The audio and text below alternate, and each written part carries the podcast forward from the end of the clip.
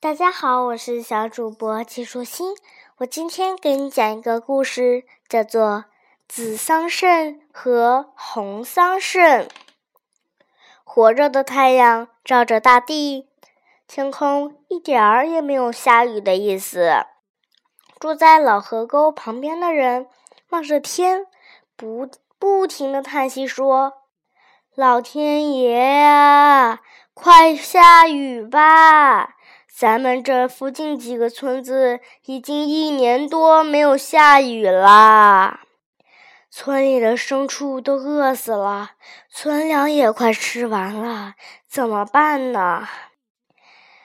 哀叹的声音四处响起，每个人的脸上都布满了忧愁。老河沟一带，方圆几十里的地方正在闹旱灾。更可怕的是，村落附近常常出现不少的土匪强盗，四处的烧杀抢夺，日子真是越来越难过了。村里有一对贫穷的母子，两个人平日相依为命，如今遇到干旱荒年，母亲又饿病了，孩子。蔡顺心里很忧愁，真不知道怎么办才好。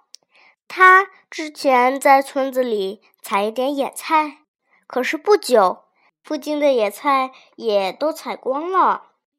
勇敢的蔡顺冒着被强盗杀害的危险，越走越远，一心只想多挖一些野菜，好让母亲吃得饱。这一天，财顺来到一处不知名的地方，那儿有一片森林，阴凉的地面上长满了又肥又又绿的野菜。他高兴的大叫：“老天爷，谢谢你！我娘今天总算可以吃饱了。”他实在兴奋极了，连忙蹲了下来，双手不停地踩着。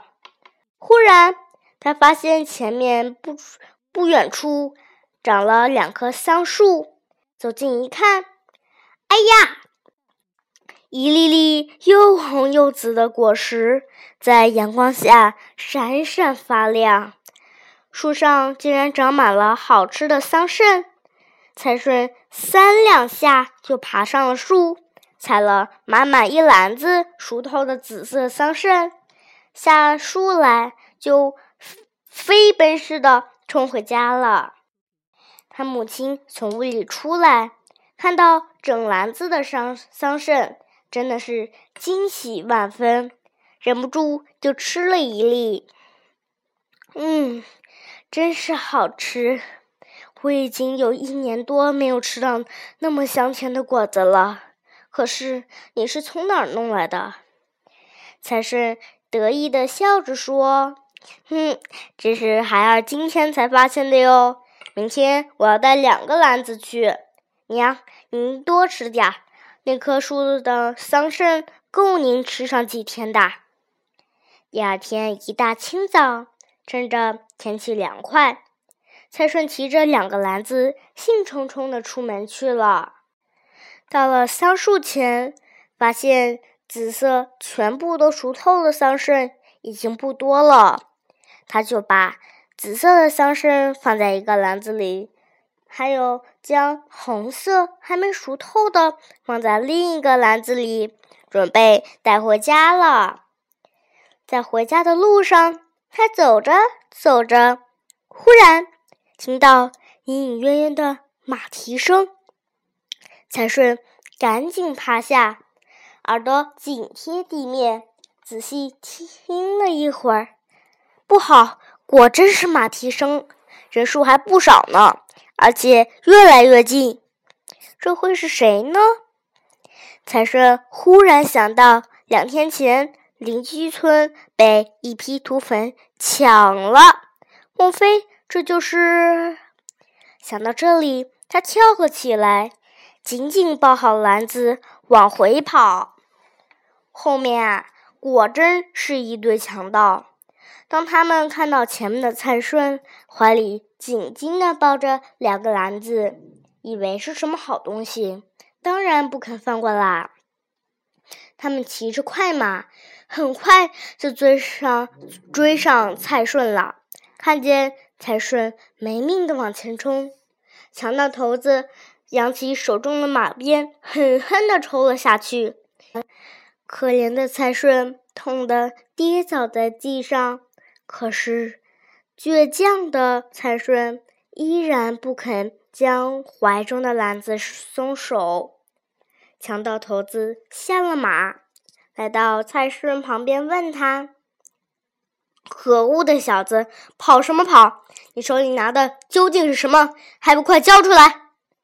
蔡顺没有回答，只是瞪大了眼睛看着他，篮子也抱得更紧了。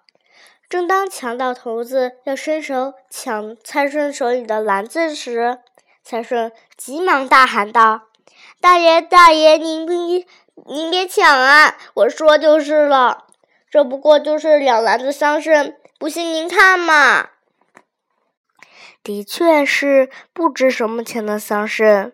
强盗很失望，可是他再看了一眼那两篮子桑葚，不禁好奇的问蔡顺：“你这两篮子桑葚，为什么一篮子全是红的，而另一篮子全是紫的呢？”蔡顺回答道。这一年多的旱灾，害得到处饥荒。我和我娘每天只能靠一些野菜来填饱肚子。前两天，我娘都饿出病来了。说到这里，蔡顺流下了眼泪。昨天我发现两棵桑树上结满了桑葚，想让母亲换换口味。这紫色的是已经熟透了的，味道很好，要留给娘吃。这红色的还没熟，味道很酸，是我自己吃的。大爷，求求您把桑葚留给我，我将来一定会报答您的。说完，蔡顺就跪下去，不住的磕头。蔡顺的小心深深的感动了强盗。天下的人谁没有父母呢？强盗也想起了自己的母亲。强盗拍拍蔡顺的肩膀，用温柔的口气说：“好孩子，真难得你有这份孝心。和你们和你比起来，我们真是太不孝了。”受了蔡顺孝心的感动，强盗不但没有抢走他的桑葚，还把带的食物、金钱装了两袋送给他。让他拿回家去，好好的照顾母亲。而且，他们也决定不去抢蔡顺的村庄了。强盗要离开的时候，还特地的做了一块告示牌，牌子上端端正正的写着“孝子村”三个大字。下面就是描述孝子蔡顺的事迹，并且警告其他的强盗。不许抢劫孝子村。果然，在以后很多次的盗匪抢劫事件中，只有蔡顺住的村庄平安的度过了。蔡顺的孝心居然能感动盗匪不来作乱，真是一件奇迹呢。第二年春天，老河沟一带终于降下了充沛的雨水。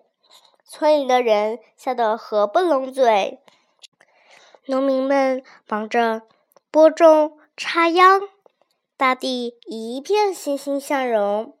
蔡顺和他的母亲也过着十分快乐的生活。今天的故事讲完啦，拜拜。